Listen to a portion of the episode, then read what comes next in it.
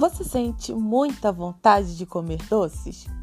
Olha, eu já fui assim e lembro que a vontade era tanta que eu ficava desesperada por um pé de moça, um pedaço de bolo ou uma empadinha de chocolate.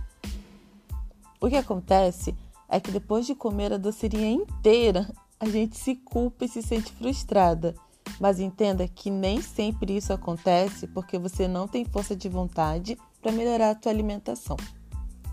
Hoje eu vim te contar cinco coisinhas que aumentam esse desejo e que melhorando os hábitos alimentares você vai notar muita diferença. Primeiro, fugir de carboidrato. Você pode até tentar fugir, mas uma hora ele te pega.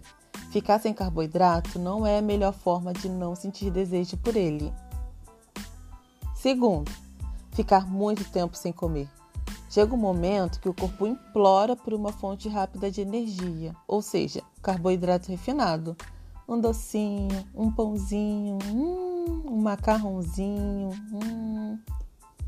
Terceira, ansiedade e estresse.